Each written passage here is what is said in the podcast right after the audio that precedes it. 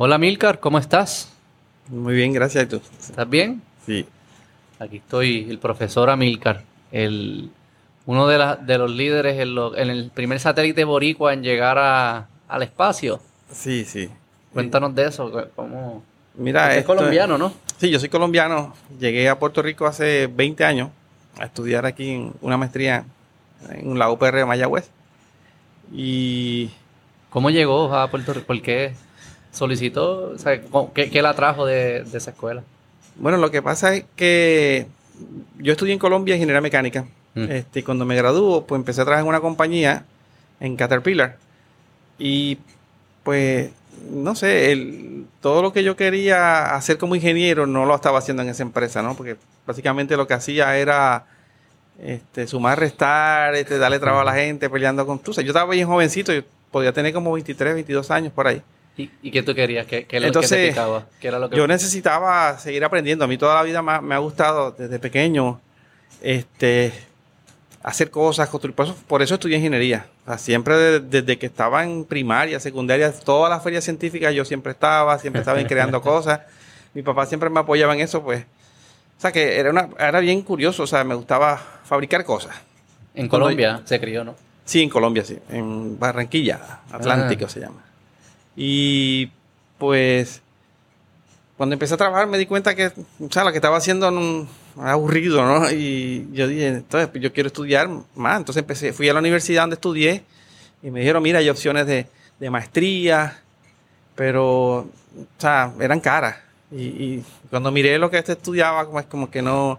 Entonces, pues, estaba empezando el internet este, y empecé a buscar mucha información.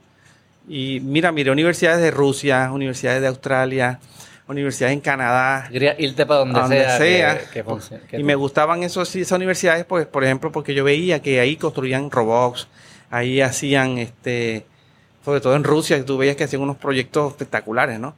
Y yo dije, bueno, la barrera mía ahora mismo es el idioma, porque- pero yo digo, yo empecé a estudiar inglés, empecé a estudiar inglés y me empecé a, a preparar, Ajá, ajá. pero seguía en el trabajo, ¿no? Y eh, me acuerdo yo que apliqué y, y no me llamaban de ningún lado y hasta que o sea, apliqué aquí en Puerto Rico. Y fue por el internet que la encontraste y se apareció Puerto Rico, Mayagüez y... Sí, pero realmente fue porque me encontré una de esas veces que estaba después que salí del trabajo en un mall. Me encontré con un amigo mío de la escuela y yo lo vi que él estaba con, con una muchacha rubia, blanquita y pues él se me acercó y me conoció, ¿no? Y me dijo, pues yo le pregunté, mira, ¿dónde, ¿qué tú haces? Tú sabes, hace años no te veía. Y me dijo, no, es que me fui por Puerto Rico y, y estoy estudiando una maestría. Y yo dije, contra, mira, y dame la información. Entonces él me dijo, mira, entrate a esta página. Entré a la página. Bueno, me acuerdo que en esa época yo no tenía internet en mi casa. Yo solamente tenía mi trabajo. Entonces imprimí un montón de hojas, me quedé hasta tarde ahí y me las llevé a la casa, las estudié y apliqué. Apliqué, mandé todo, me gasté un montón de chavos porque en todo, acuérdate sí, que pues eso cuesta la solicitud. porque las de- solicitudes cuestan y, y el correo. Porque tú tenías que mandar un paquete y, y te estoy hablando, a veces, a veces hasta 100 dólares te podía costar toda la papelería, pero yo estaba soltero, no tenía gasto, no tenía nada, entonces me lo invertiste ahí todo eso en todos lados donde mandaba. Y hasta que un día pues me, me cansé tanto del trabajo, no me llamaban de ninguna universidad ni nada y, y renuncié. Ah, ok. Renuncié un viernes y todo el mundo triste en la empresa, pues yo era el más jovencito y era como que, tú sabes, y pues me dijeron, mira, este mañana sábado te vamos a hacer una despedida. Te vamos a hacer una despedida y, y pues mañana aprovecha y recoge tus cosas y pues ya nos vemos, tú sabes. Pero la verdad, yo, y, y me acuerdo yo que yo hasta dije que me habían cogido aquí. O sea, yo dije, no, yo, ya yo tengo ¿Te lo inventaste? Sí. Pero nadie te había dicho que no tampoco. Es que no te Nadie- había, nadie, nada, nadie me había dicho nada. Yo escribía email, preguntaba, mira el estatus. Oye, yo me acuerdo que hasta aquí escribía Puerto Rico y en Puerto Rico me dijeron, mira, no, eh, todavía no, hemos seleccionado, eh, estamos ahí.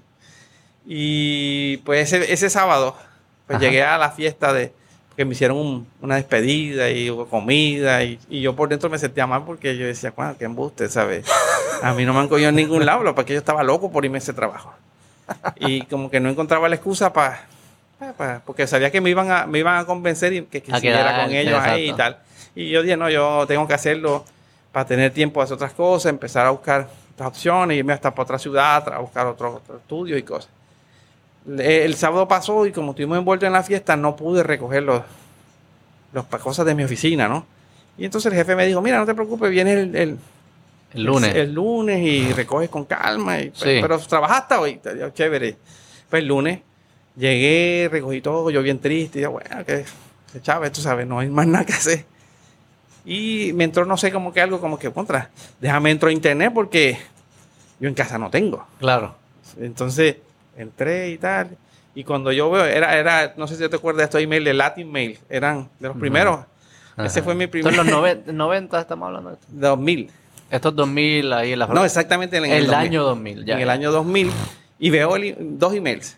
Eran de la UPR de Mayagüez. Que me decían, pues mira que como tú has chavado tanto, has llamado tanto, pues el director del departamento pues revisó tu solicitud y pues habíamos seleccionado a una persona, pero no viene. Y tú eres el siguiente en la lista. Eh, pero necesitamos que ahora mismo tú me digas si. Eh, Sante, eh, pues yo salí corriendo, yo pensé que está en el- y todo el mundo, ¿qué te pasa? Y yo, no, no, no, olvídate de eso. y me fui corriendo para... Ahora sí era verdad. Sí, sí, ahora sí era verdad, pero no, ya acuérdate que no podía No decirle. decirlo. No, No. podía, pero eh, sí, tendrías que inventar un cuento. Sí. Wow. Y ahí pues Y ahí fue que viniste. llamé y coordiné todas mis cosas. En una semana llegué aquí a Puerto Rico. Y eso fue 2000, en el 2000. A- agosto 2000. del 2000, sí. Hace 21 Hiciste años. maestría. ¿Cuánto, qué- ¿De qué era la maestría? De ingeniería mecánica. Ah. Una maestría de ingeniería mecánica y en concentración en, en controles. Porque pues a mí yo siempre he sido mecánico, pero siempre me gustó la electrónica. O sea, Ok. la, la electrónica la hago desde que tengo 7, 8 años. Cuando estaba en primaria con compañeros míos, teníamos un club de robótica nuestro. Comprábamos revistas y armábamos todos los proyectos, de- pero sin maestro, no, éramos nosotros solos ahí. Siempre te gustó montar Siempre cosas. me gustaba, siempre, siempre, siempre. Y mi papá, pues en casa, él estudió ele- electricidad, él repara abanicos Ok.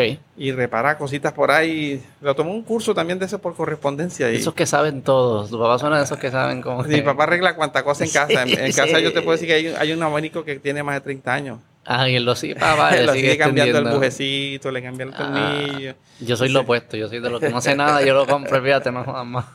Sí, sí. ¿Y cómo? Ok. Entonces, eh, y eso fue lo que te trajo a Puerto Rico y aquí te quedaste. Exacto, me trajo aquí. Bueno, la intención inicialmente mía era, pues como, como pensaría estudiar, prepararme y yo pues yo volvería después porque quería eh, como que ese conocimiento hacer otra cosa, ¿no? Volver. Pero cuando llego aquí me veo las grandes oportunidades que hay. Llegué a la UPR Mayagüez en un laboratorio de controles que pf, un montón de equipos nuevos que yo prácticamente los abrí de las cajas, los puse a funcionar y, y cuando ya me estaba casi graduando de maestría, pues me entró ese como que, no, otra vez voy a volver a, al mundo de la industria donde, ¿Y qué hiciste de ahí? En ese momento. pues empecé a buscar trabajo, porque empecé a buscar trabajo y apliqué a, la- a otras universidades, a la Politécnica, a del Turao, aquí a... ¿Para trabajar o para, para- un doctorado? No, para trabajar primero. Ok. Porque en esa época, pues en Mayagüez no habían doctorados en ingeniería mecánica ni en eléctrica. ok, ¿no? ok. había en civil, pero eso no es nada de mi área, ¿no? Y ahí pues yo, este, pues me dije, voy a, voy a empezar a trabajar en una universidad y pues me cogieron aquí en la Inter, aquí en la Inter me dieron la oportunidad y aquí en la Inter luego cuando empecé a hacer todos mis proyectos empezamos a hacer carros, fórmula, empezamos a hacer este ¿Qué, carros como que, mini ¿Cómo que baja, hacer carro fórmula? ¿A construir carros? a construirlo. ¿De Fórmula 1? Fórmula 1, pues tenemos unos ¿Qué? carros fórmula, pero son escala, ¿Qué es eso? ¿Qué, son, qué significa? que a mitad del tamaño de uno real. Pero se- para que Pero alguien se- monte y lo use. para que alguien se monte. eso. Íbamos a competencia, fuimos a California, a Las Vegas. O sea, que este, tú encontraste aquí una, una, una juguetería, un parque de exacto, que algo que te dejaba jugar. eso, eso- y precisamente eso es lo que dice mi jefe, el rector de, la universidad, siempre que me hablamos así, que estamos chisteando, pues me dice, qué bonito tu trabajo, porque tú, tú siempre estás jugando en el laboratorio, siempre estás inventando, siempre estamos creando. Y eso pues me hizo, pues él me, me ofrecieron la universidad, me dijo, mira, pues ya que tú, esto te gusta, pues, al un doctorado, ¿no?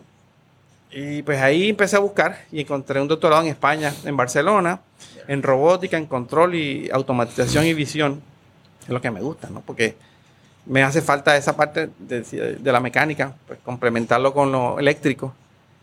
Y pues ahí estudié con ellos, estudié y me gradué de, de doctorado en el 2015. Eh, lo hacía en verano, este, en el semestre, era una versión online presencial y, y pues logramos sacar el doctorado. Y entonces del 2010 a, a- ahora, al 2021, pues es que entonces cambié todo lo que hacía de carros y construcción de cosas mecánicas a entonces cosas para el espacio. Vamos a hablar de. Sí, vamos, vamos a hablar del espacio, Ajá. del satélite. Cuéntame del satélite. ¿Cómo empezó ese proyecto de del satélite? Mira, lo- lo- el satélite comenzó la idea en el 2010. En el 2010 yo fui a un congreso en, en, si no me acuerdo, yo creo que fue en California, en Los Ángeles, o no me acuerdo si fue en San Diego, yo creo que fue en San Diego. Y en esa conferencia llegó un profesor de otra universidad hablando, pues mira, que Cal Poly este, inventó esto, o sea, eh, estamos hablando con NASA pues para, para, para apoyar a la universidad para que puedan poner un satélite en el espacio. Yo digo, wow, pues eso se oye espectacular, ¿no? Pero lo veía imposible. Pues yo digo, bueno, yo soy mecánico, tratamos una universidad que, que de pronto no tenemos los fondos que tienen esta universidad en Estados Unidos. Pero ahí en esa reunión pues me encargué de averiguar qué es lo que era y busqué mucha información y qué había que saber para hacerlo. Y cuando llego a Puerto Rico empiezo a, a contactar a algunos amigos míos que trabajan en NASA. Y le dije, mira, tú sabes de esto, de así, sí, Pues, llamé a otro, o sea, fui creando Como un un- una grupo, red, un network. un network de varios compañeros. Y del 2010 al 2017, por ahí, mi trabajo fue en- entrenarme en todas esas áreas que no sabía. ¿Y qué, claro. qué son esas cosas? Como Bueno, que- este, esas áreas son, por ejemplo, si- sistema electrónico, diseño de PCBs, pero no tanto para la Tierra, sino para el espacio. O sea, todo eso que tenías que aprender, donde estaban dando un curso, de, iba ahí, lo tomaba, me certifiqué en todo ese tipo de cosas. ¿Por qué? Bueno, porque pues, mis compañeros del, de- de- del departamento pues trabajan en unas áreas totalmente diferentes a la área espacial, ¿no? Y yo dije, pues si tengo que hacer esto, pues tengo que yo entrenarme para yo poder entonces empezar a tener estudiantes, enseñarle a ellos y, y fu- fuimos creando una comunidad de aprendizaje. O sea, yo iba transmitiendo lo que aprendía a los estudiantes y luego lo que he tratado de hacer es que esos que se van graduando, pues como se van, pues los trato de que eso le vaya enseñando a los nuevos, a los nuevos. Es lo que ahora mismo tengo. O sea, ahora mismo yo no dejo ir a un estudiante si no me entrena a un, a un- a un como unos mentores o algo. Exacto, como- son mentores. Y, ¿Y qué es lo que tienes que aprender? Digo, sé que son no, hay un atmósferas bien distintas, pero Sí. eh, que- Bueno, específicamente, bueno, lo que ¿qué es lo que, que- tienes que aprender? en, en el, el espacio, ¿Cuál es la complejidad de estar en el la, la- la espacio? complejidad del espacio es que pues, tienes totalmente una, no hay atmósfera, la radiación directa a lo que sea que pongas ahí, te mueves a velocidades supremamente altas, por ejemplo, un satélite se mueve a 70 mil este, pies por, por hora, o sea que es un montón, o sea, te estoy a diciendo, mil son- pies por hora. te está hab- hablándote de 16 veces al día, nuestro satélite da la vuelta a la Tierra, 16 veces. El paso, pues, vamos a suponer que si- Pero eso es eh, sin, sin propulsión de él, eso es la, la- la fuerza. exacto, el- el- al- cuando el satélite salió a la estación internacional, se le aplica una fuerza de un ¿De dónde resorte. salió el de, el de aquí? Bueno, primero se llevó a Florida y en Florida se, se lanzó en, en un Falcon 9 De SpaceX. de SpaceX con la cápsula Dragón y ahí llega a la estación internacional. Eso fue agosto 29. Ahí lo mantienen hasta octubre 12, que es cuando la agencia de Japón, ellos, ellos son los encargados del brazo extensible que tiene la estación internacional. Entonces sacan una, un deployer y ahí pues apuntan a un punto en específico y lo sueltan. a una órbita, deciden ahí en que el va a 50 ir. 51.6 grados, exacto. Pasando en ese momento, estaba pasando casi por, por O Puerto sea, Rico. tú- y tu bebé está ahí dando vueltas. Ah, ¿Cuántas vueltas? al- Ahí lo ves este, en la pantalla. Este está dando 16 vueltas al día. La gente puede ver esto. Ah, Esto es público. Me- él me está enseñando un website aquí. Sí, eh, sí, esa parte es pública. sí. Ah, pues después lo compartimos para que la gente sí. lo pueda ver. Ujú. ¿Y le está dando cuántas vueltas a la Tierra? 16 Diarias. diarias. Solito ahí. Solito dando vuelta, vuelta. Entonces lo que está pasando ahí, pues radiación. Está en vacío. Entonces los componentes electrónicos tienen que tener to- tolerancia a estar un momento frente al sol y un momento donde no hay sol. El sol 16 veces ¿Y cómo por ¿Y dos qué, años. ¿Qué, qué tienes que hacer para que eso sea posible? Para que eso sea posible, pues número uno, los, los componentes se seleccionan con esas características. O sea, que de pronto un resist- una resistencia, por ejemplo, ¿no? Que te cuesta un centavo para aquí, para la Tierra, pues te estás hablando de unos 10 o 20 o 30 dólares de diferencia en costo, ¿no? Para poder aguantar esa, Para esa aguantar temperatura. para esa temperatura y la radiación y la exposición a, a esas condiciones extremas, lo que llamarían, ¿no? A frío, calor, frío, calor. ah, porque y- es el cambio, claro, es un cambio constante. Un cambio y, constante y radiación. un espectro hay- bien alto. Ajá, entonces no hay convección, que eso lo que significa es que no hay manera de sacar el calor porque no hay aire. El aire es el que hace que, pues, que el- el- tú puedas sacar calor de un área que está caliente. Eh, entonces hay que trabajar con insuladores, o sea, con materiales que se le tienen que colocar en, en la, la estructura del, satélite para que la radiación refleje. O sea, ¿me entiendes? Este, el espacio que tiene pequeño, porque cada libra que tú pones en el espacio cuesta. Entonces tú tienes una limitación de espacio que está estandarizada. ¿Cómo que, a quién le, cómo que cuesta? Bueno, es por ¿Cómo peso. Por peso. O sea, cuando tú mandas algo al espacio, pues se pesa. Y cuando el peso es lo que te cobran. ¿Quién te cobra? Bueno, que- lo que pasa es que esto, esto tienes que pagarle a una, una agencia que se encarga de contratar con SpaceX. Ah, para llevarlo para, Para llevarlo para el espacio. Sí, sí, el costo. O El sea que costo. tú tienes que hacerlo lo, lo más liviano posible para bajarle el Bueno, costo. tienes hasta 3 kilogramos. Eso son 6 libras. 6.6 libras. ¿Cuánto pesa el de ustedes? Do- eh, nosotros pesa 2.64 algo de, Libra de kilo. de kilo. Si lo multiplicas por 2.2, estás hablando de... Cinco de- libras, 5 ¿no? libras más o menos, algo así. Usted pesa 5 libras. Ajá, 5 libritas. Y el pe- eh, tiene hasta 6. Tiene un tamaño que ese tamaño te lo certifican, que no, no tiene que ser exacto a ese tamaño. Es un material en específico.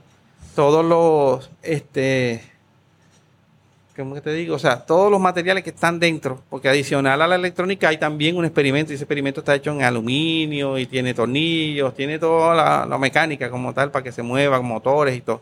Ah, ¿tiene, todo- tiene motores para poder Tiene un- salir de entrar y salir de órbita. No, no, eso no tiene. Pero tiene un motor adentro que lo que hace es vibra, un vibrador lo que yo. ¿Y Eh, para, qué, thruster. para qué eso? Ah, para, porque dentro tenemos unas partículas. Y las partículas, pues, bueno, tenemos nueve cajitas, nueve compartimentos donde dentro hay micropartículas de diferentes materiales y diferentes densidades. ¿Y para qué? Ese es el experimento que Ajá, y lo que nosotros O sea, porque hacemos... usted no lo enviaron para enviar algo. Se está No. tratando de, de aprender algo. Sí, exacto, porque... ¿Qué es lo que están tratando de aprender? Bueno, lo que estamos tratando de aprender es el comportamiento de micropartículas en microgravedad. Porque esas son la- las teorías de formación del universo. Cuando estoy hablando, cuando explo- eh, eh, o sea, hay explosión de polvo cósmico, Sí, estamos eh, hablando día cero. Algo así, sí, sí, sí, sí. pues, bueno, y día cero, o cuando, O cuando hay una explosión de, de, tú sabes, de una supernova o estas cosas que, Ujú, pum, que siguen sucediendo, que crean polvo, este, pues, el polvo espacial. Y pues por las leyes de la gravedad, pues dos partículas que están a una distancia, pues se van a tratar de atraer, ¿no?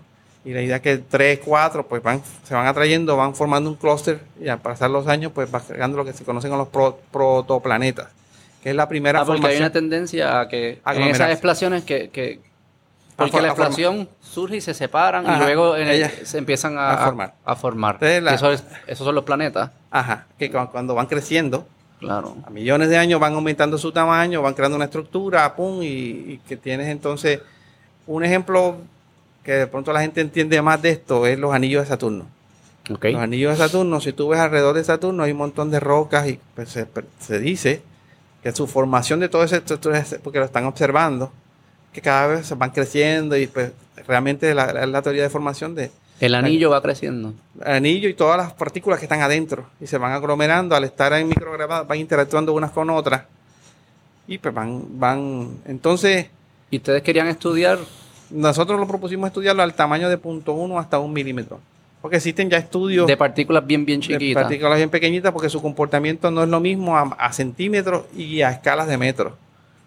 O sea, cuando yo te digo su comportamiento es sus velocidades de interacción, ¿Y qué, qué han aprendido de lo que han no, visto? hasta todavía no estamos en el proceso de, de corrección de información. ¿Qué qué- Ya existen este, estudios teóricos. cuál es, qué- qué- exacto, qué- ¿cuál es la noción que ustedes sospechan que, que Mm. va a pasar? Bueno, lo que pasa es que dependiendo, exacto, la, la- la formación más rápida o más lenta de clúster en función del tipo de material, de su, de su, de su masa, este, si son diferentes, pues tratan a veces de repelerse. ¿Qué, Eh, qué materiales ustedes llevaron? Este, tenemos este stainless steel, Ok. eh, hay silicio, o sea, pues, arena. Este, y tenemos una, unos simulado- simulantes de, de meteoritos. Esa nos los ayudó a, o nos la suministró la Universidad Central de la Florida. Ok. Y también tenemos unas, unas partículas como de plástico, o sea, que tienen una densidad bien, bien bajita. Y entonces, pues, ya existen uno- unas, unas curvas teóricas y, y tal. Entonces, pues ahora, pues la idea es comparar y verificar esos modelos que están, ajustarlos con un poco, ¿no? Y esto, pues, ese es el primero de, de más que vamos a tratar de, de realizar, ¿no? De experimento.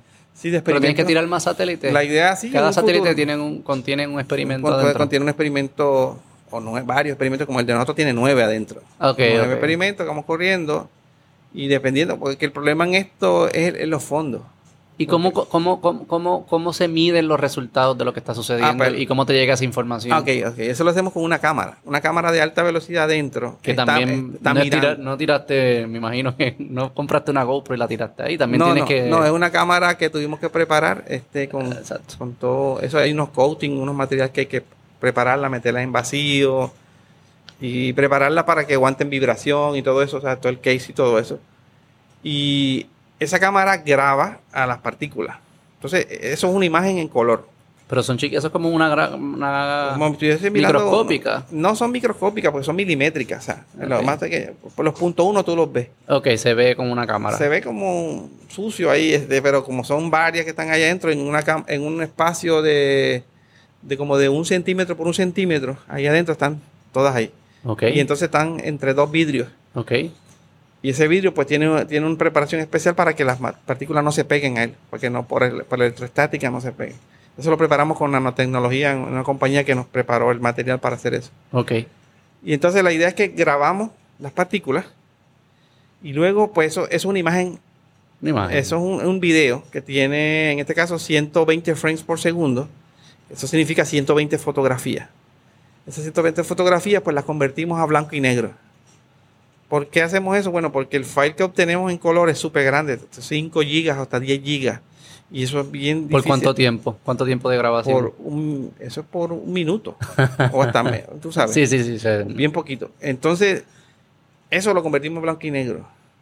Luego, eso blanco y negro, tenemos un software, un programa que lo que hace es que identifica los centros de cada porque, porque cada partícula la vemos como un circulito negro.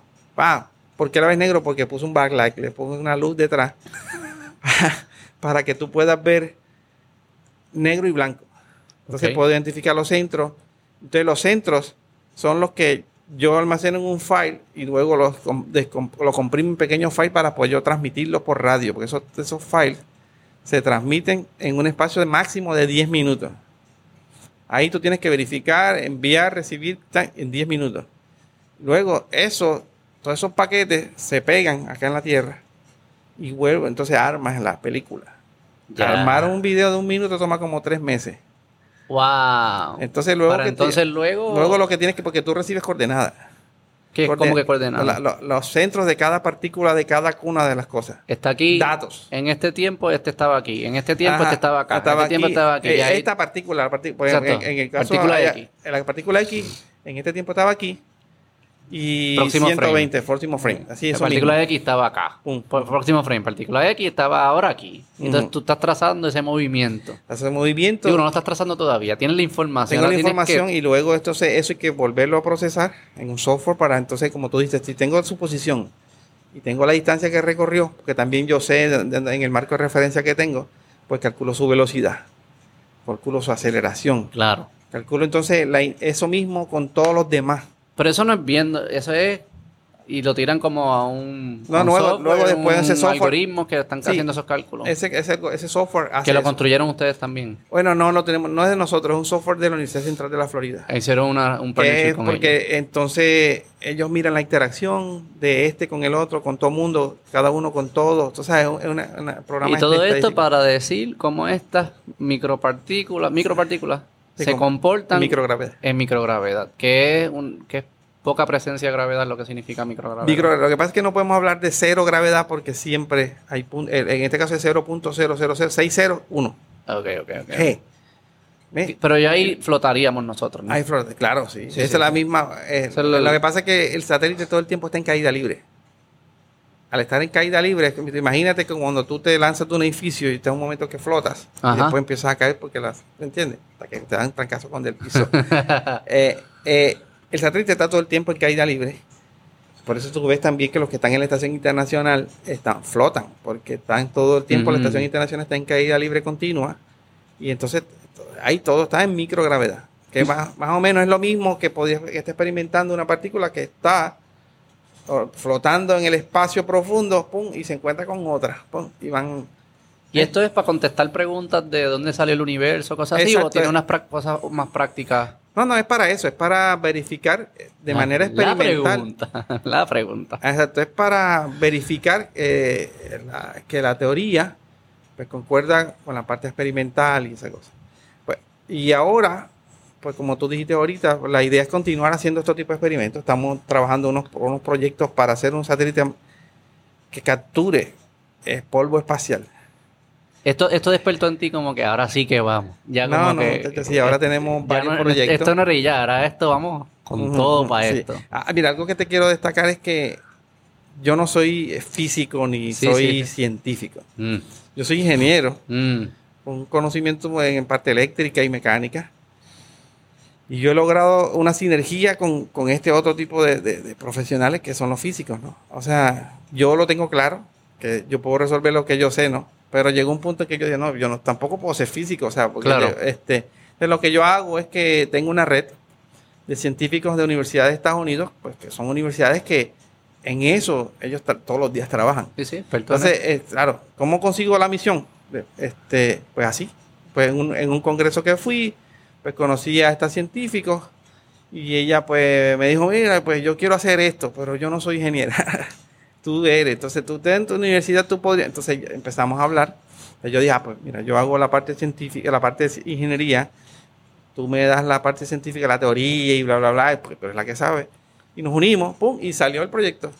¿Y tú siempre pensaste de, como que el espacio era algo que te intrigaba o eso es algo reciente? No, no, a mí siempre, ese ha sido mi sueño toda mi El vida, espacio. trabajar el, el espacio, conocer el espacio y trabajar con NASA. Sí. O sea, desde pequeñito siempre mi sueño eh, siempre ha sido trabajar con NASA. Ya he trabajado con NASA. No soy empleado directamente de NASA, pero he tenido proyectos de NASA. He estado con ellos en, en verano trabajando en ¿Y qué te facilidades. intrigaba? Como que tú veías las estrellas y decías que No, no, ¿Qué carajo hay constru- allí? construir cosas. construir cosas que vivan allá. que vivan allá o que me ayuden a entender lo que hay allá. Hay como naves, este, rovers, eh, ¿sabes? Todo esto que, por, por eso tú ves que estudié mi doctorado en robótica y todo era pensando en eso, ¿no? En construir cosas, pero sí, nunca se me había pasado por la mente un satélite.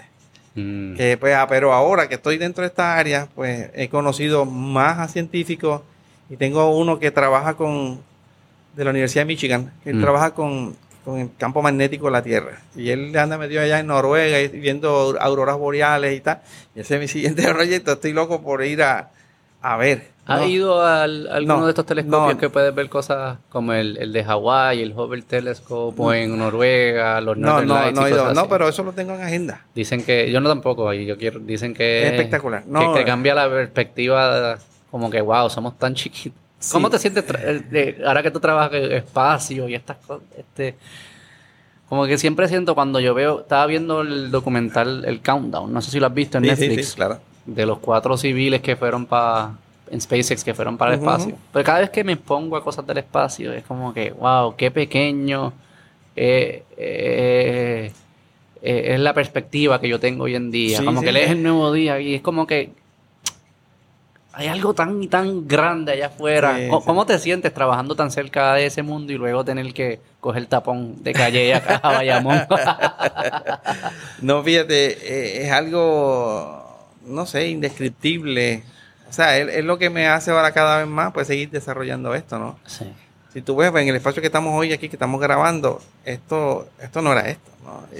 Y, y, eh, lo hemos puesto así, porque pues, visionamos que eso también ayuda a poder atraer inversionistas o, o atraer proyectos y a que los estudiantes se, se, se involucren en esto, ¿no? Pero te podría decir que cada vez que veo el lanzamiento, ayer lo estaba viendo otra vez, porque cada vez que a mí me invitan a presentarlo en un lado, pues yo siempre pongo el video. Claro.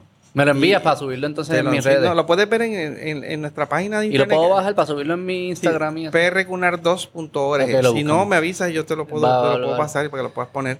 ¿Eso Pero fue espectacular. cuándo? ¿Cuándo fue? El que- 29 de agosto. ¿Y tú estabas bien? ¿Fuiste allí o lo viste Sí, aquí? sí, no, no, estamos allá. Eso en- en. Florida. En Florida, en Cabo Cañaveral. Logramos conseguir No tenía gente, el- lo que estaba subiendo no tenía personas. No, estaba totalmente autónomo. Eso, eso es lo más brutal para mí también. Porque el tú ver cómo la tecnología en tan poco tiempo ha aumentado tanto, ¿no? Y que tú puedes lanzar algo ahí pues, solo, o sea... Bueno, que enviaron a cuatro civiles y ellos no tenían que Ellos guiar no- ni no, nada. no, es un- eso es lo que nosotros soñamos también para venir de ¿Tú calle y ya. No sé, fíjate, pero al principio decía que no. Yo creo Pero que lo- pero lo pensaría, lo profesor. pensaría. Yo creo que yo te veo para que puedas saludar a tu satélite, pasarle por Ah, el sí, imán. hace poco me mandaron un, un video de- del satélite pasando frente. Lo, lo pudieron capturar. No. Sí, lo tengo por ahí. Me lo envías. Te lo envío, lo tengo, lo tengo, sí. sí, Hey, este, Ese es tu bebé que está allí sí, sí. paseando. Y no, cada vez que tú ves estos videos y que tú ves toda esta tecnología y que tú ves que si tal telescopio, que si tal cosa, que si estamos haciendo un rover nuevo para no sé qué, pues, a mí me encantaría estar ahí como ingeniero de NASA, por ejemplo, ¿no? Pero dije, pues mira, parece que me han puesto, Dios me ha puesto aquí en este otro sitio donde tengo otra misión Ya. y pues seguimos haciendo eso. Voy a tratar de seguir buscando. Tengo más proyectos. Ahora mismo tengo un proyecto nuevo. ¿Cuál es? Sí, Si se, llama, se llama, sí, se llama MESAR. MESAR es un nuevo Me experimento. ¿Cómo se llamaba este? PR. PR Cunar 2. O sea, que significa ¿Qué significa CubeSat- Cunar? CubeSat Nanorock 2. Ah, O sea, Nanorock de, de nano piedrita, nano... Y no le eh, puedes poner como, como Phoenix y como... Yo siento Bueno, siempre le ponen tiene- Dragon y Bueno, cosas. exacto. Eh, lo que pasa es que hay que buscar que el nombre no exista. Ah, ok. Cuando tú eh, registras el nombre del satélite, pues NASA lo revisa, lo ponen en una base de datos y si no está, pues es tuyo. Ah, ok, ok. Este, ¿Y, ese- y y este que viene ahora, cómo es que se, se, llama? MESAR. M-E-S-S-A-R. MESAR es pues, porque para medir la velocidad del sonido en asteroides. Explícame ese, Eso- cómo, cómo eso, lo, ya- cómo lo, que, que lo, cómo lo están está nuevo. pensando. Ese proyecto, bueno, realmente ese proyecto sí eh, va a estar dentro de la Estación Internacional. Es un experimento. Ese va a estar, ese no va a estar en órbita. No, no va a estar en Solo. Bueno, sí está en va a estar órbita, dentro de pero dentro de la Estación dentro Internacional. Ayer tuvimos nuestra primera presentación del proyecto y todo salió súper bien. Pues la idea es, este, dentro de la Estación Internacional, ellos tienen varios est- este, con bloques o segmentos donde ellos están haciendo experimentos biológicos, experimentos de diferentes áreas de la ciencia. Y en el caso nuestro, pues es un experimento para, para verificar cómo, se desplaza el sonido en, en asteroides. Hemos visto, por ejemplo, la misión Lucy, la misión este, hay varias misiones que se están lanzando para, para por ejemplo, ir a asteroides y pues ahí tomar información y, y en el caso de en un futuro tuviésemos un asteroide que viene para la Tierra y puede ser un, un peligro. ¿Cómo crear Pa- sensores que, que nos avisen Exacto, o sensores para poder que nos- capturar que información que pueden- antes de que, Exacto, que tengamos tiempo para reaccionar? O cómo pudiésemos Anticipar. anticipar para destruirlo, para, para desintegrarlo con sus características y las propiedades de esa como eso realmente es una formación de Lo que los dinosaurios hubiesen querido tener. Ah, exacto, algo así. tengo una teoría así. Eso realmente son unas pilas, son pilas o aglomer- aglomerados, aglomerados o clusters. Que, ¿Me entiendes? Que ¿Cómo forman ustedes esas inventan cosas. estas ideas? No, no, yo- eh, realmente son, son los científicos de NASA. Dicen, ah, estamos de- pensando esto, y hay mucha, hay una, es una comunidad que colabora mucho. Sí, estamos sí, lo que pensando pasa es esto, ¿qué que- ustedes, harían para eso- ayudarnos a entender esto? Exacto, exacto. O sea, este, la verdad es que el que se mete en este mundo, pues siempre tú estás semanal o al mes en algún congreso y entonces vas a reuniones con científicos de NASA, que no son ingenieros, son gente que están todo el tiempo mirando cómo resuelve, cómo, cómo resolvemos esto. Y es un montón de gente, ¿no? Y entonces cada vez que tú vas a un congreso de esto, pues tú con tu libretita, por lo menos yo voy y voy apuntando y veo ideas y después se la digo a un amigo mío de estos científicos locos que, que trabajan conmigo y, sale la idea. Son los mejores, los científicos y, locos. sí, y, bueno, y los ingenieros locos también que, son se, más, que mejor- más mejores, porque lo hacen posible. Exacto. Y Bueno, tan- pues ahora, pues mira, tenemos una red, como te dije, de varias gente que siempre estamos buscando, que escribimos, porque es que yo no quiero que esto se muera.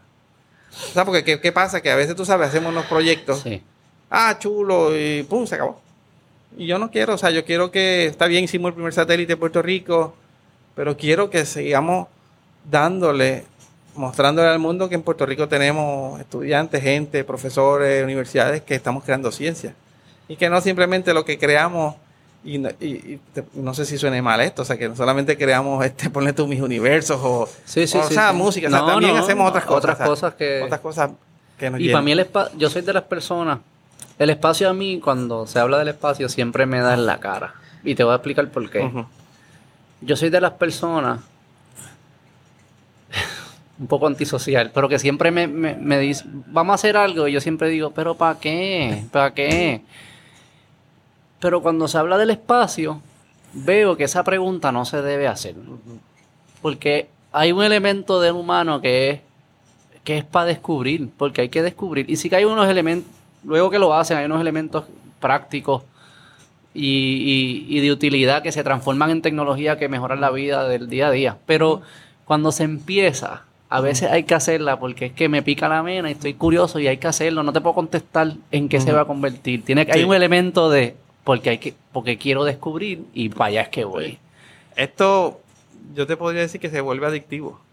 Yo lo veo en Este, ti. sí. Veo un niño en ti también. Siempre, Veo- se despertó un niño esto. Sí, sí. Este, yo creo que los últimos 10 años, del 2010 para atrás, pues estaba como en la fase como adolescencia, descubriendo que me gustaba o no. Pues pienso que del 2010 para acá he empezado a, a- en un área que me apasiona, me gusta.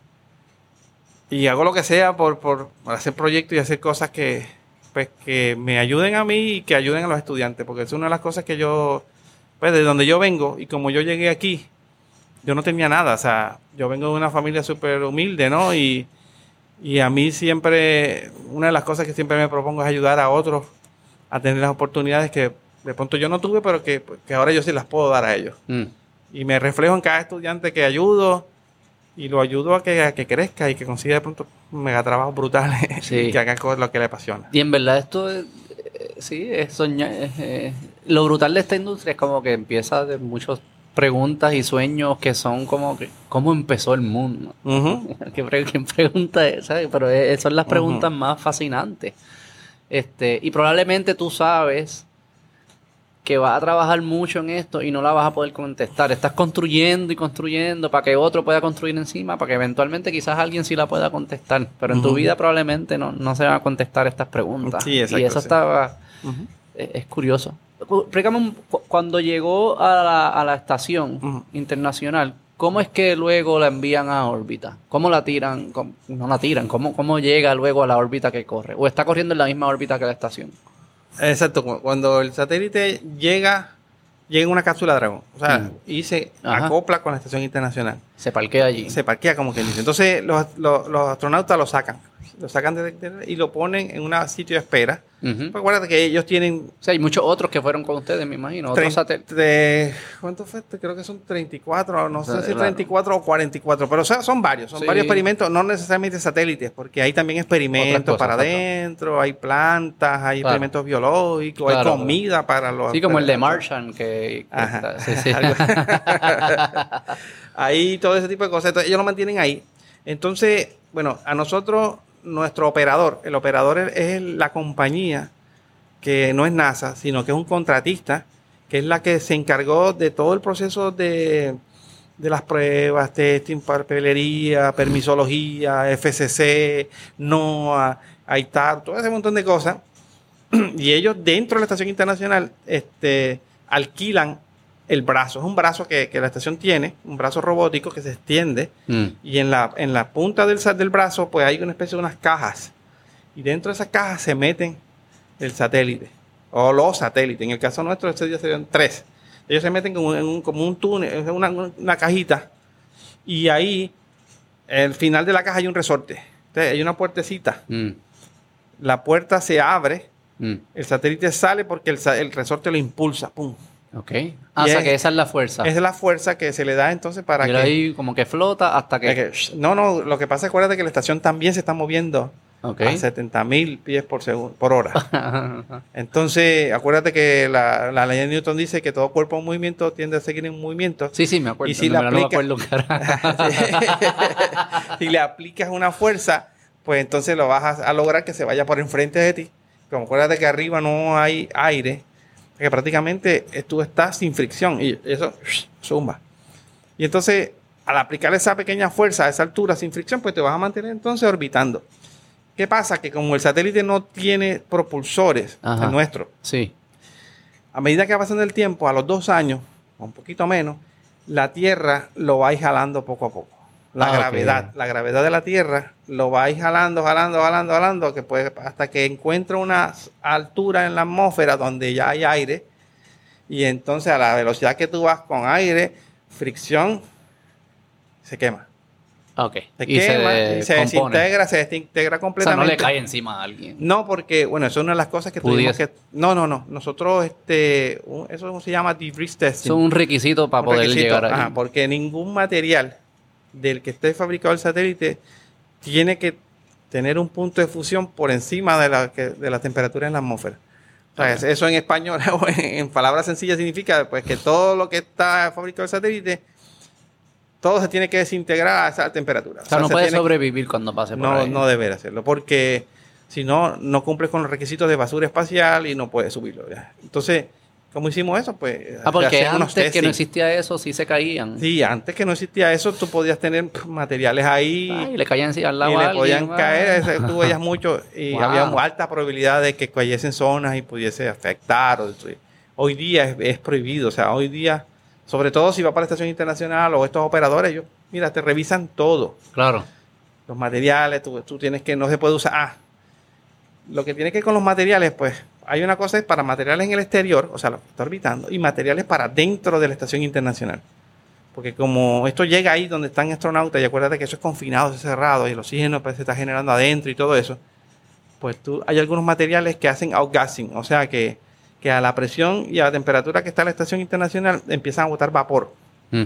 Y si ese vapor es tóxico, ¡pum!, matas a los astronautas. Wow. Entonces, ¿Y tú te es- tienes que comunicar con esas personas allá o no? no, no, necesario. no, lo no, con ellos no. Ellos- lo que nos comunicamos, bueno, pues ya no tanto, pero es con la compañía que se llama Nanorack. Que era el intermediario. El intermediario ellos, pues, toda la semana eso con su tipo encima, pidiendo papeles, documentos, fotos, revisan, testing. O sea, nosotros tuvimos que llevar esto a Háblame del Texas. testing un poco, porque eso es bien curioso, tú- porque ese ambiente no existe en la Tierra, ese es el, No, el ajá. problema. ¿Cómo, Sí. ¿Cómo tú testeas estas Bueno, cosas? mira, este, ahí tenemos uno de los equipos que esa es una, una vacuum Ah, wow. chamber, es una cámara de vacío. Eso parece de una, Parece una una película, película. de science fiction que no- nunca termina bien. Ajá. Este, pues mira, no, este, la misma compañía Nanorack y en Estados Unidos hay, este, hay como te digo, eh, compañías que se dedican y que tienen equipo para testing. ¿Cuáles? Pues cámaras de vacío Mm. y esas cámaras de vacío te permiten poner altas temperaturas, bajas temperaturas, simularlo como si el satélite estuviese en, esas órbitas. Pues después que lo pones ahí, lo sacas y lo miras, ah, coño, está vivo. Entonces, eso sería, esa es una prueba. Hay otras pruebas, por ejemplo, de, de campo electromagnético. Te tienes que meter en un campo electromagnético y entonces que ninguno de los componentes, cámara, lo que sea, se distorsione la imagen, entonces ese tipo de cosas. Se prueba todo lo que es sistema eléctrico, batería. Las baterías hay que ponerla a cargar, descargar, cargar, descargar 15 veces en una cámara de vacío. Hay que hacerle pruebas de esto, cortocircuito. o sea, tienes que ver todos los componentes casi cada uno Todo. y tienes que probarlo y después como en conjunto tienes que probarlo Exacto, también. Hay que hacer pruebas individuales, Mm, pruebas de integración y luego pruebas de vibración. Cuando ya está todo el satélite armado, pues hay una compañía, bueno, hay varias ¿no? en Estados Unidos, pero nosotros fuimos una que queda en, en Florida. Mm. Ellos tienen un mega, una mega, imagínate una mega bocina grande Ajá. que vibra. Y ahí ellos pueden simular el, la- el- el lanzamiento del, del cohete, Ok. que es lo más drástico y experimenta hasta 6 Gs. Wow. ¿Y eso O sea, tiene tornillos y eso? Sí, que tiene todo aguantan todo, esto. Claro, los tornillos hay que ponerle Loctite. Claro. Y otro, bueno, eso te dije el nombre de una compañía porque Sí, es una sí, mejor. pues, la la pega esta. Este, pero es una pega específica que, sí, los tornillos no se rompen. Entonces, en esa previbración se verifica eso. Se verifica que no se salgan los tornillos. Se ¿Y cuántas verifica- veces? Eh, ¿Qué versión fue la que terminó yéndose? Muchachos, nosotros hicimos como como ocho este, modelos diferentes, los íbamos cambiando. ¿Cuál, cuál fue el reto más? Dijiste, esto- que, que, que le rompió la cabeza? eh, ¿Cómo, cómo la- resolvemos la- esto? lo de la cámara? ¿Qué cosa? Porque el problema con la cámara que teníamos era que la mayoría de las cámaras que tú consigues por ahí, o sea, eh, ya son, son cerradas, que tú no las puedes programar. O sea, que tú no puedes jugar con ellos, cambiar la configuración. O sea, si la compañía prácticamente, entonces tuvimos Claro. que conseguir una cámara que nosotros prácticamente, como quien dice, la encueramos, le quitamos y pudimos que nosotros trabajarle la parte de eso. Claro. O sea que tú tienes que comprar una por ahí. De La mayoría de ellas no, no se pueden abrir como para hacer, añadirle lo que tienes que añadirle y Ujú. cambiar lo No, que y tienes que cambiar. programarla. Y por lo preprogramarla. menos Y preprogramarla. consiguieron una que pudieron. Una, una que pudimos hacerlo, que nos dieran los frames, porque el problema ¿Y era, era de lo difícil? ¿Qué era lo, que el coating que tenían que añadir? ¿Qué era lo difícil con la cámara? Además de encontrar una No, la, que la la programación y que, que la pudiera la pudieras conectar a- al microcontrolador que teníamos. Porque eso hay que hacer un, un driver. Y hay que, pre- tú sabes que eso no te lo vende o no te lo da el que fabrica la cámara, ellos, porque ellos no quieren que tú Claro. le conozcas lo, lo que ellos tienen adentro. Pues prácticamente como tuvimos esos problemas, nosotros tuvimos aprender prácticamente a hacer todo eso. Este, bueno, todo lo que era la fabricación de los PCB, todo esto de los testing, documentación, qué componente, qué cable, que no puede ser PVC, que todo ese montón era- eran retos que cada semana o cada mes nuevo teníamos un problema nuevo. Pero era, un, era una oportunidad para aprender. Y que durante todo este montón de años, pues nos, nos enseñó, nos enseñó un montón. O sea, que yo creo que si tú no pasas por la oportunidad de, de todo lo que hicimos, pues mm, no, Sí, es la no única ganamos forma. nada. Esta es la única forma. La única manera de tú aprender cómo Es inescapable. eh, haciéndolo. Haciéndolo y fallando y haciéndolo y fallando y fallando. haciéndolo y fallando, haciéndolo y fallando. Y, y rompimos un par de cámaras. Mira, algo bien importante que a veces uno no lo cree, mira. Teníamos una cámara, bueno, yo me acuerdo que cara. Y mira que uno siempre le, le- le dice a los estudiantes hay que ponerse ground, hay que, hay que agar- siempre hay que estar grandeado. Porque uno no lo crea, con tocar un componente sin ground, le estás metiendo 20 mil voltios Mm. de estática, baja corriente, pero un montón de voltaje, ¡pum! muerta. Entonces nosotros llegamos a hacer el experimento y fue casi Mataban la cámara. muerta. Mm. No funciona. Se daña. ¿sabes? Porque como nosotros la abríamos y teníamos el circuito crudo ahí, pues cada vez que tú trabajas tienes que estar grandeado. Entonces como nosotros, nosotros estábamos moviéndonos y sentarte y pararte de la silla, pues hace también que te tengas estático un montón. Y hallamos como tres cámaras. Las quemaron. ¿Y sabían cuál era el problema? Bueno, ¿Sabían no, que es era que eso, la- eh, lo del ground? ¿O Sí, están no, diciendo es- es- carajo está pasando No, esta es eso, es eso. Ya sabían, ya sabían. Sí. Sí, no, porque es Era que disciplina que se les olvidaba. se nos olvidaba y cuando ya uno maneja los circuitos electrónicos de este así sobre un pad y todo eso y ya tú tocar el, con el controlador, pum, muerto. Más si tú tienes exposición mayor a, a electrostática que los demás. Y también todo esto, hay un elemento de que el, el- el satélite pues sobreviva y llegue y esté saludable. Está todo el elemento de la, inf- la información que captura y cómo la pasa y cómo la Ajá. recibe. O sea, no es, no es solo que llegue el satélite. y Ya No, no, toda esa- toda esa la cosa. información es lo que importa aquí hasta cierto Exacto, sí. Bueno, que en verdad también, fíjate, nosotros cuando empezamos el proyecto, uno ambiciona mucho, ¿no? Uno dice, ah, yo quiero video, quiero 120 frames por segundo, Ponerlo ahí color". en YouTube siempre. En YouTube. Entrar no, pero a medida que tú empiezas a hacer y empiezas a trabajar y empiezas la limitación del power, mira, no tienes tanto wax para hacerlo. O sea, se te va a apagar esa cámara en un minuto. Eso es lo mejor de hacer las cosas. Sí, y Te da, te- te da en la cara lo, lo complejo que es hacer cualquier cosa. No. Y es como que, ok, es el reality check que siempre se habla. Y, es hacerlo, ok, esto es más difícil, le, le cogen más respeto a las personas que lo han hecho también. claro. Si dice, no, eso, no, no, no, no lo hace cualquiera. Eso, es- No, no, eh, yo creo que la experiencia que tú ganas cuando haces un proyecto, sea este o, o sea cualquiera, ¿no? O sea. Cuando tú lo miras, por ejemplo, cuando uno hace algo en casa, claro. que, que- que le pagas a alguien y versus el que tú haces y te, te duras un montón haciendo, wow, o sea, hay que respetar a este tipo O sea, que en una hora hace lo que yo me demoré en tres días.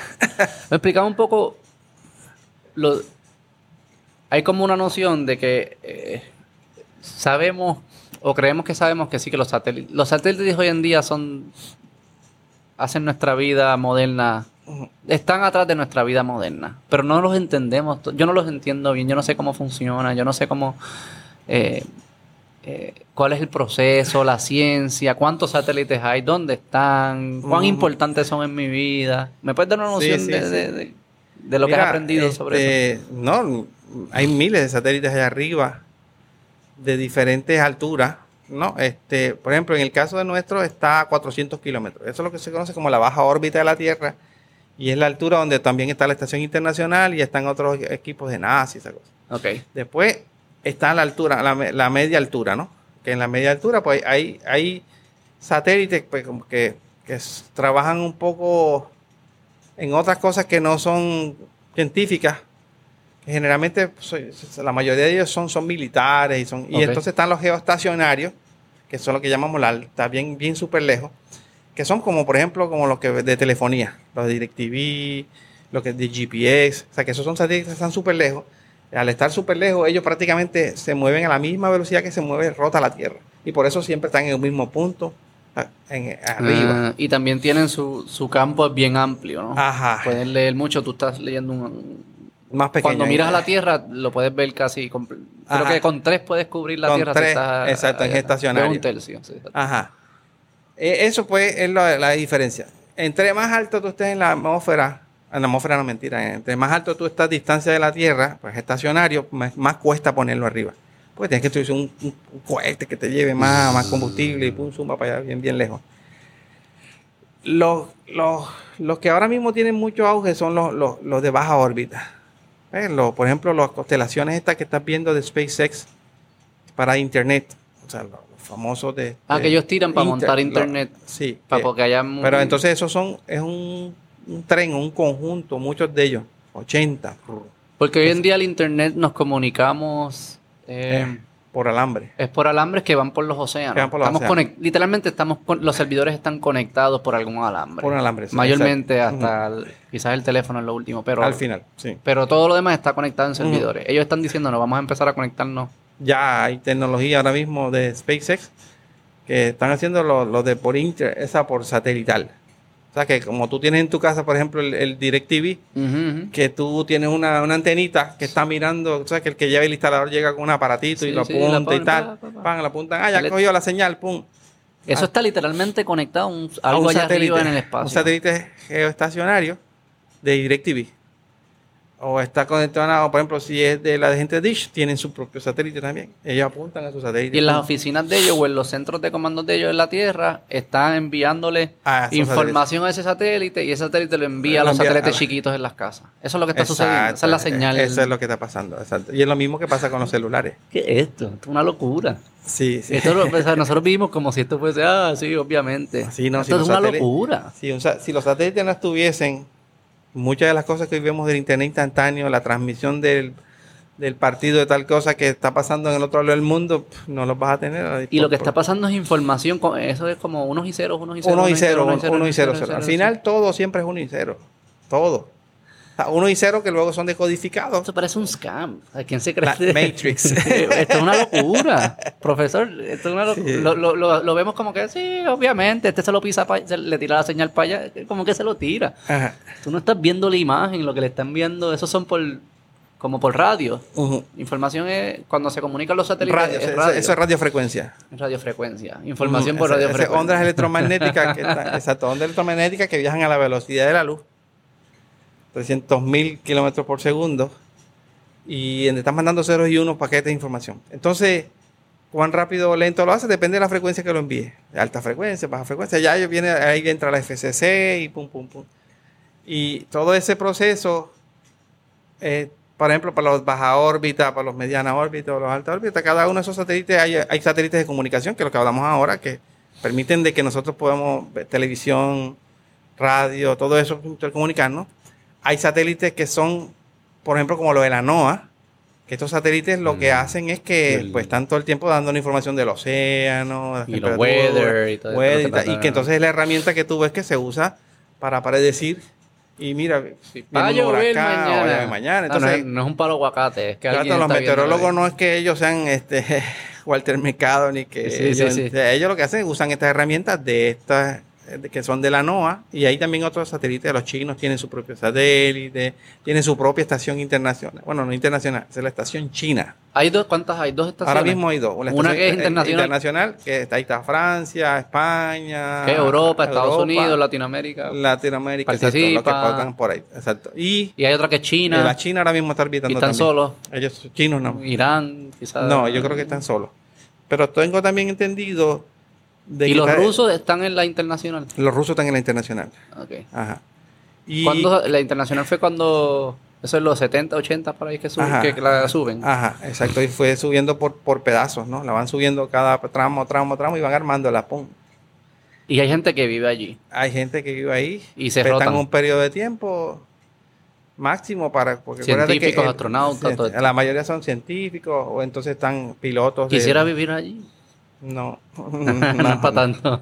No, no, no. Yo siempre, bueno, mis estudiantes me preguntan lo mismo y yo siempre me visiono haciendo cosas que ayuden a que sirvan, pero que otro lo, lo que use. otro se quede allí No, y lo, y lo veo en comiendo pasta de dientes todo el día. Ah, no. sí, sí, sí.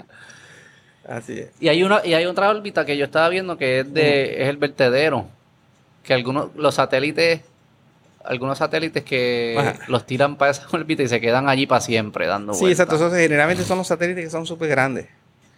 Que eso los está- satélites- esa, esa es la más lejos que, que- que tenemos. Pueden que sean más lejos o que están en intermedio. Pues son satélites que se enviaron hace muchísimos años y que es- esos satélites no estaban fabricados de material que se eh, descompone, descom- que se desintegra. desintegra.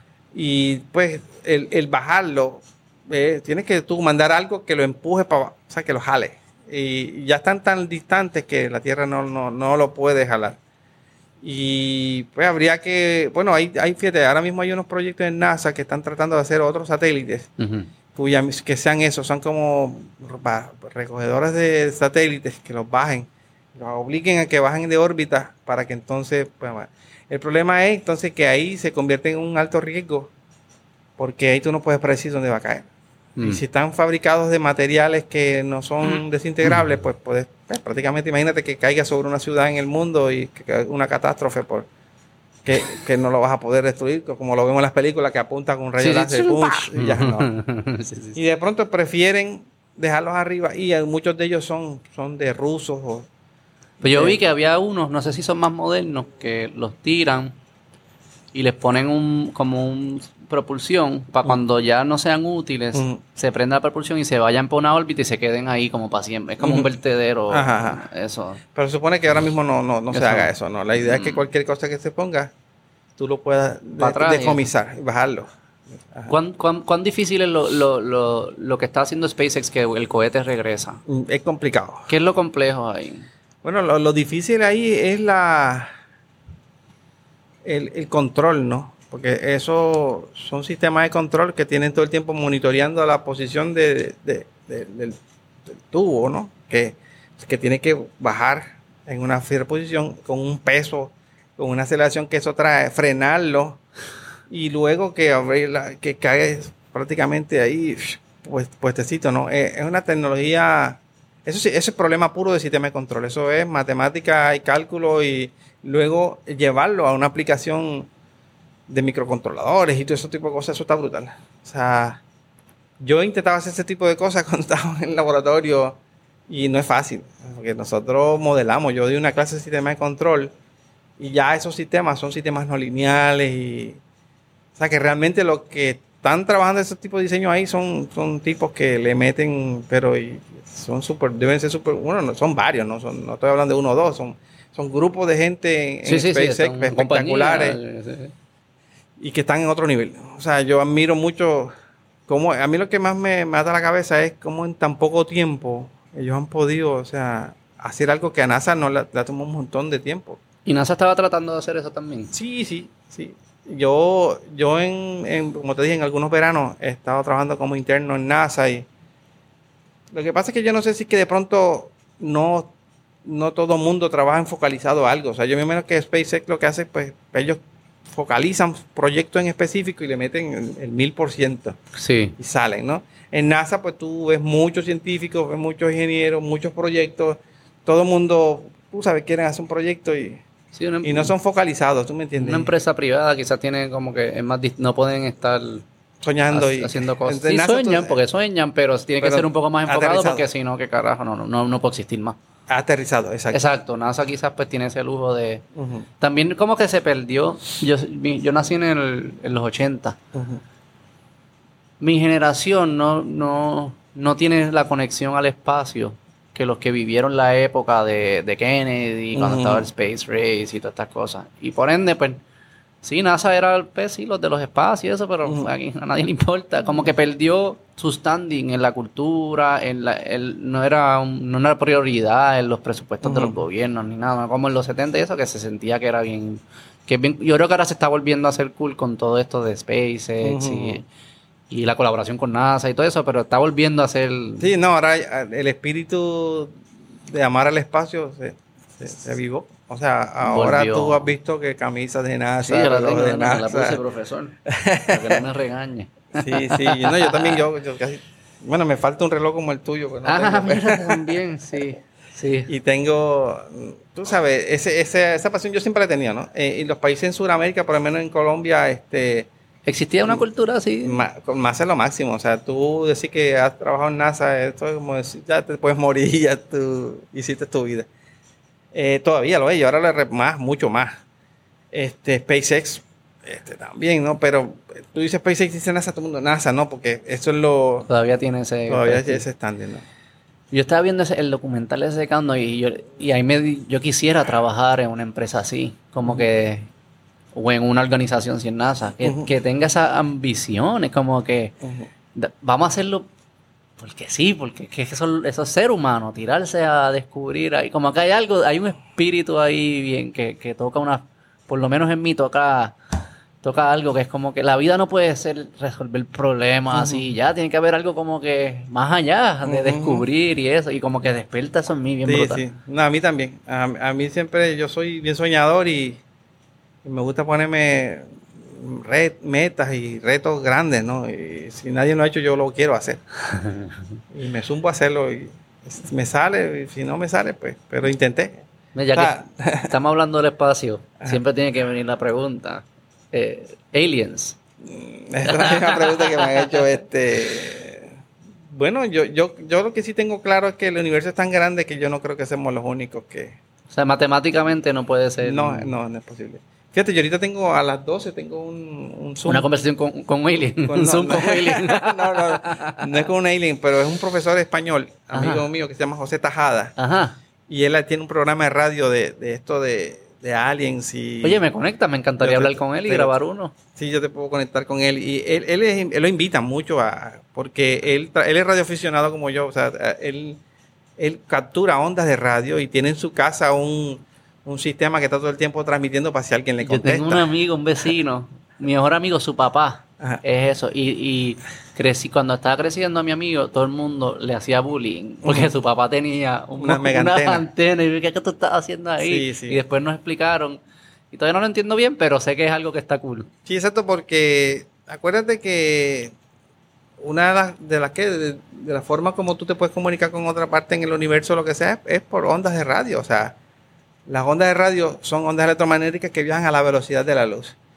Y si tú no te puedes comunicar con eso, por lo menos en la f- forma más básica, no, no hay manera, ¿no? Ese, profe- el amigo mío, yo lo conocí el año pasado y siempre a veces nos, nos, nos- encontramos por Zoom y hablamos y intercambiamos ideas y él me manda la copia de los cuando tiene conferencias en o cuando lo invitan a los programas de radio nocturnos que él va y, y ahí pues empezamos a hablar. Entonces, él le trabaja mucho en la electrónica y es una de las personas que me ha impulsado a, aprender todo esto sobre el espacio y, y entonces ir un poco a, a la parte de descubrir. Él, te digo, él, él, él- él creó un código y lo transmite todos los días a una misma hora para ver si alguien le contesta algún día. Él dice, bueno, mira, morir nunca me contestan, pero, pero sí, pues él cree en la misma teoría de pues que el universo es tan grande. ¿Y crees que han Y- venido, tú crees que han venido a visitarnos? Bueno, de pronto en mi opinión, yo creo que sí. Sí. Sí, yo creo que en un... Bueno, En y- Calle. no, no necesariamente, pero... Me va molestando, pero usted cree que sí que han venido. Y yo creo que sí, porque hay unas épocas de la historia en las cuales hay cosas que son inexplicables y que tiene que haber existido alguna ayuda o para que pudiesen... Vio la de. mm, ¿Cuál fue la reciente que, que a mucha gente le, le conmovió? La del el que estaba guiando por San Diego, Derek. Creo que era un piloto del Air Force, Derek Favors, algo así. Algo le pasó y él dice: Mira, como que no lo puedes.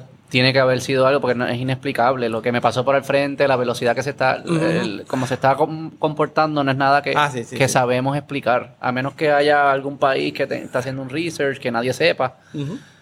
Pero Sí, hay muchos de esos eventos. Hay muchas incógnitas y entonces, eh, si tú no te cuestionas, yo pienso que tú no, ¿para qué tú estás? Si tú no cuestionas, no preguntas, no quieres hacer de aprender, pues el confiar en lo que otro te dice, ah, no, no existe, pero crees por fe, pues. Y quisieras que, como que tú quisieras conocer un alien.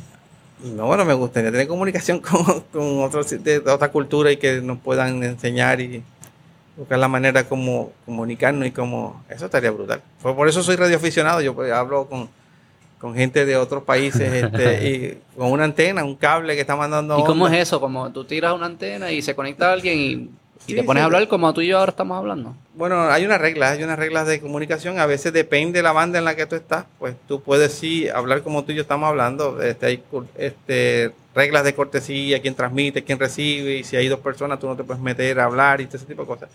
Hay otra manera que también por código Morse, hay otra cosa que se llama FT8 que es por la computadora, como si fuesen email, pero realmente son, son frases. Y, y el hecho de que, de que tú tienes un cable de- o una antena y tú tienes tu radio y lo prendes y empiezas a mover, porque es un montón de frecuencias. Que ahí de pronto tú, pum, encuentras a alguien que vive allá en Finlandia o, tú sabes, en Japón o, o en China y cosas, wow, tú sabes. En inglés, pues ahí que se- se- uno le manda un mensaje, un CQ o algo así, pum, y, y esas cosas, pues, son emocionantes. Qué curioso. sí, sí, sí, sí. El espacio sí. En el espacio. Porque toda la información viaja en el espacio, o sea. Hay gente que no le emociona esto. Yo nunca he entendido cómo no. Yo sé que la vida, ¿sabes? La vida cotidiana empuja mucho y, y hay que atenderla. Pero hay algo de mirar hacia allá arriba que es como que Sí, sí. Sí, Tú- te dice como que, porque yo estoy preocupado por tantas cosas, mira esto, como que, eh, eh, no sé, hay algo brutal de eso. Sí, uno tiene que aprender a, a- a mirar lo que uno tiene alrededor, porque a veces, como tú dices, uno vive la vida todos los días como mecánicamente y en no autopilot. mira lo que tiene. No, a veces yo paso por sitios que ya pasó más de, no sé, 20 años yendo por un mismo y paso por yo el día ves una cosa igual, yo nunca había visto esto, ¿no? Porque vivimos a- en una vida donde no, no disfrutamos cada día. Tú no sabes si mañana vas a estar aquí. ¿Y tú te levantas todos los días a ver cómo está tu satélite? No, fíjate, no. Ya no, al principio. al principio sí. Al principio sí. ¿Está Pero- saludable? ¿Cómo tú lo mides a ver si está saludable? Bueno, realmente aquí en los software que nosotros tenemos, yo puedo ver dónde está la trayectoria, ¿no? Pero para, para conocer la información, eso no lo hacemos aquí. Lo hacemos en una compañía que queda en Estados Unidos que se llama Space Corporation. A ver. Y esa empresa, pues ellos tienen cinco antenas en, en- en Estados Unidos, diferentes áreas y en Hawái. Y ellos son los que pues me, me- me hacen todo ese trabajo. ¿Por qué no lo hacemos aquí? Bueno, porque el equipo que se usa para eso pues cuesta. Y allá tienen cinco, yo tengo una opción aquí. Entonces aquí yo tengo que montar algo y a veces tengo que estar desmontándolo porque si huracanes, que... Es bueno colaborar, colaborar. Sí, sí, no, la y forma ellos, más rápida y ellos me lo esto. hacen de manera que es, es gratis, ¿no? O sea, ellos bajan la información, como ellos tienen 10 satélites de ellos orbitando arriba y pues para uno para más para mí, pues data que me están dando y realmente yo no estoy usándolo para lucrar, sino información. Claro, científica. esto es re- research. sí. ¿Y el rover? ¿Cuándo viene? ¿Cuándo tiramos? ¿Cuándo combinamos tu pasión de F1 Ujú. y de hacer carros Ujú. con Ya estamos, haciendo ahora mismo. Cuando un- viene un rover boricua estamos haciendo un sí. y va a guiar bien, va a poner la señal allá. Bueno, vamos a ver, no sé, estamos, estamos en eso, o sea, tenemos un... ¿Cuál es el timeline? ¿Cuándo se, ¿Cuánto No, se bueno, tarda ese desarrollo? eh, como dos años yo pienso que podemos tener algún, un prototipo como ¿Y a dónde lo tiras? ¿A la luna o a Marte? No, no, no. Primero tiene que ir a una competencia en Kennedy Space Center para cualificar este si tiene los criterios mínimos para, para que ese diseño ellos lo puedan utilizar. Porque ya, por ejemplo, ya, ya lanzar un robot o algo así es más complicado. Porque eso sí, generalmente ya lo tiene que hacer un- una mega compañía. O sea, que tú diseñas como prototipos, pero al final quien lo hace es son un- ellos. una compañía. O sea, tú haces un concepto, un- no sé, un grippers o alguna herramienta, un tool, Mm. y ellos pues lo aprueban y, y, pues, prácticamente te pueden te pueden dar el, el- el decir pues mira tu diseño es el que seleccionamos para que sea el próximo parte tal de, de la Marte o lo que sea Y lo estás haciendo. bueno estamos en eso tengo ahora mira en este- en este- yo tengo este laboratorio donde estamos hoy ahora mismo y tengo otro en el segundo piso el de allá es como el doble de esto o sea te estoy hablando de unos 20 como por 80 de largo y ahí, ahora mismo, con esto de pandemia y todo, a veces hay como 25 o 30 estudiantes No al mismo tiempo, pero a diferentes tiempos. Y estamos en eso. Y el mismo eso. proceso, materiales que Exacto, sobrevivan en ese ambiente. materiales. Bueno, tenemos software para diseñar, para dibujar. Y cuando ya estamos seguros, pues ahí entonces. Y son robots autónomos, no, no, nadie está Sí. con, no es un control remoto. No, el exacto. Al inicio los diseños, pues primero son con control remoto, pero luego se trabaja entonces en que sean autónomos, que tengan la manera de preprogramarlo y tengan... sí, claro, aunque si tú miras lo que la mayoría, por ejemplo, los que están ahora mismo en Marte, Ajá, esos robots tienen comandos que se le envían desde la Tierra ok. para que hagan cierta cosa que se preprogramó. O sea, ellos, esos robots tienen ya unos programas y entonces quiero que haga, que corra hacia adelante y haga tal cosa, tal, tal, pues mira, código tal, pum, y lo ejecuta, pero se paró y se queda quietecito ahí hasta que le mande otro código. Ah, o sea que son Ah, como un comando. Ellos saben recibir comandos y ejecutar comandos. Pero no, para mover- nadie tiene que estar moviéndolo para el frente y moviéndolo para atrás. En algunas ocasiones sí. Ok, ok. Cuando, pero acuérdate que cuando tú envías, por ejemplo, en el caso de Marte, cuando Sí. se le envía un comando a Marte no le llega en pum instantáneo.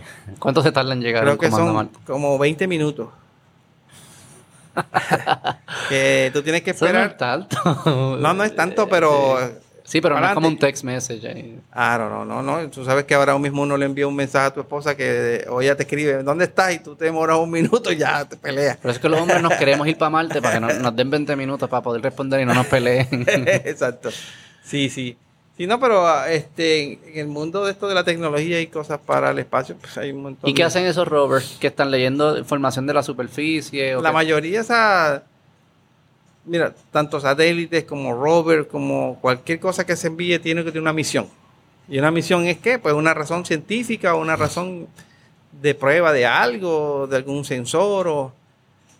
Pero generalmente todos estos robots lo que están es buscando información, taladrando, midiendo, creando, o sea, ahora mismo, por ejemplo, el robot que está en Marte, pues ellos, ellos taladran y, y meten ese, ese, ese, ese- eso que sacan, ese rigolet, lo meten en unos tubos y los tubitos los van dejando puestos en unas ciertas áreas. ¿Y que tienen los tubitos como que lo, lo- la, tierra, lo- tierra, equivalente a la tierra? Lo que se llama rigolet, se llaman, eh, se llaman en, Y lo ponen como unos tubitos. en unos tubos y esos tubos van a estar en unos sitios en específicos Ok. para que en una misión que creo que es en cinco años, no me acuerdo cuánto Que van es, para allá. hay que para recuperarlo. Y van a diseñar unos aparatos, o sea, para que tengan la capacidad de conectarlo y luego shh, traerlo a la Pero Tierra. no van humanos, van, van Yo- no, esa robots a recolectar. Son robots. Son, son robots o un sistema de colección de esos aparatos para, para traer esa- esas muestras a la, hacia atrás. Esperando que en un futuro, pues entonces cuando tengamos misiones tripuladas con humanos a, la- a Marte, pues, pues se pueda traer para atrás. ¿Cuánto, nos- ¿Cuánto se echan en llegar a Marte? ¿Sabes? ¿Cuánto se tardan? No, no, yo creo que una semana, yo creo que una semana, porque a la luna son tres días, si no estoy mal. Pero a Marte no te podría decir. Este, bueno, sí, lo he leído, pero ahora mismo no te puedo decir porque te debería tener de mentira. No, Habría que buscarlo. Pero no es, no es un mes. No, yo creo que no. Menos. Un poquito menos. Que, que es loco que mucha de esta información eh, se envían estos robots que es hardware o estos satélites que es hardware Ajá. que tienen unos sensores que es hardware y están ca- capturando información eh, y tú le puedes tirar software distinto que cambian los códigos para hacer distintos comandos pero la limitación grande es hardware ¿no? porque si el robot tiene, no tiene el hardware que tú necesitas para leer pues te chavaste tienes que enviar otro o sea que no todavía no hemos creado hardware que sea como dinámico No, el hardware es, esa es la limitación grande aquí. es la limitación. Este, el software así aumenta, así, lo que es comunicación y software ha crecido un montón. Tanto así que, por ejemplo, yo no sé si te acuerdas, ahora en la misión de, de este del Ingenuity, el, el- el- el helicóptero que está en Marte. En- Antes hay un helicóptero Sí, volando por allí. sí. ¿Qué? ¿Cómo ¿y se llama? Ingenuity. Y es de Space, todo SpaceX. es que- no, es de NASA. NASA. eh, NASA, sí. Es- ese- Qué brutal, Ingenuity. Ajá. Es un helicóptero dando vueltas por Es un, ahí. eje- un helicóptero eh, del mismo diseño de Da Vinci. El- el- la estructura más básica, porque acuérdate que en, en Marte tú tienes una, una atmósfera totalmente diferente a la Tierra. Y para tú poder levantar algo, o sea, es la primer, el primer vuelo que se hace en un... Y está eh, bien, está volando sí, por ahí. ya, vuela, ya tenía más de 15 vuelos y bastante la, leer, va, es un dron. Y es distinto. eh, Un dron, es ¿Cuáles un- son las diferencias allí? En, en cuanto a la atmósfera, tiene CO2 Pero en atmósfera, temperatura, muy frío. ¿Que ¿Le, le- le- le requiere más fuerza a ese helicóptero para llegar de un punto A a punto B o menos fuerza? No, menos fuerza. Menos fuerza. menos fuerza. Acuérdate que la atmósfera no hay. Por eso tuviste que cuando, Mm. que cuando fue a aterrizar el robot este último que fue, este, prácticamente tú no, no es como en la, tienes que eso, no hay atmósfera. Que tú como frenas algo que va a tan alta velocidad, si no tienes nada que te ayude a frenar los paracaídas y eso no es como que aquí abre un paracaídas, paracaídas al aire te aguanta. Allá no. Allá hay que utilizar unos propulsores. Y entonces baja una soguita. Bueno, este, te digo así sencillo, no, pero para bajar la cosa y ponerlo. Pum. Así, así se hace. O sea que todo es como, como cohetes casi. Ajá, es cohetería, exacto. Y entonces ahí el problema con el, con el, con el helicóptero que se llevó, que tiene, tiene tres aspas, ¿no? Es como una especie de un dron. Los primeros drones que existieron, los primeros básicos, bien, Ajá, ajá. y es bien sencillo. Pero la idea era probar después que tú podías elevar algo con- utilizando la tecnología de rotación. Y ya, bueno, el- ellos no duraron casi una semana o dos semanas para tenían miedo a aprenderlo y estaba automáticamente In- programado. ¿cómo es? Y- Ingenuity. ¿qué es? In- Ingenuity, Ingenuity. ingenuidad. ¿Y cómo- tú crees que llegamos a vivir a, Mar- otro planeta? Que vamos a ser multiplanetario. Bueno, podemos vivir en estos planetas, pero el problema es que tendrías que vivir toda la vida dentro de una cápsula, o debajo de la. Tierra, o como lo vemos en las películas, ¿no? O sea, no podría salir a disfrutar de la atmósfera aquí. Bueno, hay... O evolucionar Ah, a vivir evolucionar, en esos sí. lugares. Eh, bueno, el robot que está ahora mismo en Marte está tratando de convertir CO2 en, en oxígeno. Y ya lo probaron, o sea, que se puede hacer. O sea, entonces la, la idea sería entonces tener una cosa bien grande que esté produciendo oxígeno, que alimente las cápsulas. Entonces no tienes que estar llevándole, ni ahí mismo lo generas. El agua, pues dicen que es- pues, si está ladrando, puedes buscar agua porque el agua se supone que en Marte está debajo de la Tierra, está subterránea, congelada y va, entonces hay un montón de... Pero ¿cómo logras eso? Pues con, con la- los sueños y la, la necesidad de aprender y de, y de explorar, como lo decías ahorita tú. Sí, hay elementos explorar. Y hay mucha crítica, de hecho, de, de gastar recursos en, en, e- en- en- en eso en vez de dedicarlos aquí. A niños pobres en África. Sí. O en Colombia. ¿Sí? O en Puerto Rico. Pero hay algo, o sea, sí, no, no es que se dedican ni tantos recursos en comparación al total de recursos que hay en el mundo. Sí, es menos de un por ciento que se dedica a eso. Pero hay algo de eso. A mí me encanta ser multiplanetario. Es interesante. sí.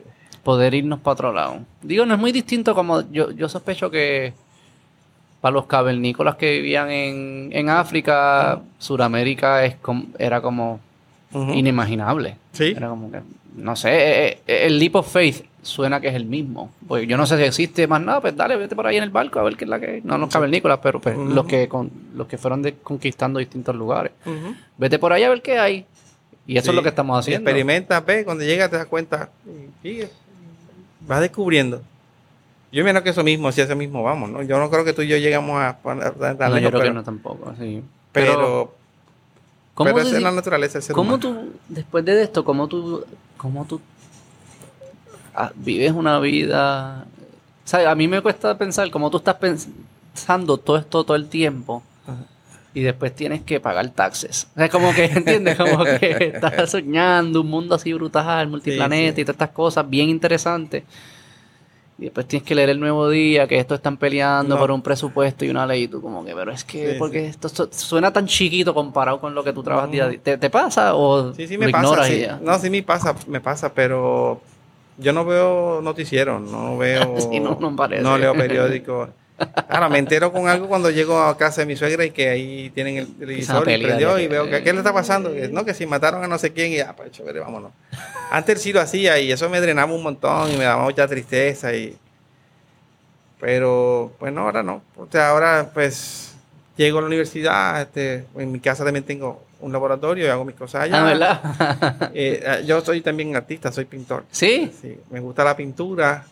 La- no, eh, siempre lo quise hacer, ¿no? Pero un día, pues, de- de- de- no sé, como que a veces me, me ponía medio este, triste y que veía que algunas cosas no me salían. Y entonces una manera también de, de liberar el estrés. Mm. Empecé a, tomar, empecé a tomar clases de pintura Ah, wow. Y pues, fíjate, lo tengo dejado porque como he estado un poco ocupado con esto del satélite, pero es una de las cosas que más me gustan. O sea, yo tengo mi, mi área, mi espacio y ahí me gusta pintar y me gusta crear. que tiene que ver con ingeniería, si tú ves. ahí, ahí es mi mundo Claro, también de, de- de claro. crear colores y de, Claro. y de darle vida a una idea en mi mente, pues mediante un dibujo y, y me quedan, yo, yo hago hiperrealismo. O sea que trato de, de lo que lo que dibujo me quede pr- prácticamente una fotografía. Son procesos que demoran hasta 6, 7 meses un cuadro. Pero cuando los veo después varias veces que lo hago, digo, eso lo hice yo, no, no creo, pero ahí está. Y, y me gusta también. Yo creo que no llegamos a descubrir estas cosas sin, sin un cerebro capaz de imaginarse y crear cosas que se, se manifiestan a veces en arte. Es que Ajá. eso es lo que están haciendo, están imaginándose algo y digo, guau, vale para allá. Sí, las naves espaciales, este, las creaciones de Star Wars y de estos, pro- estas películas que vemos futuristas, y no son científicos, no son físicos, son, son artistas, son gente soñadora, gente que se imagina, crea sus naves ahí que de pronto ni volarán, pero Sí. se ven lindas.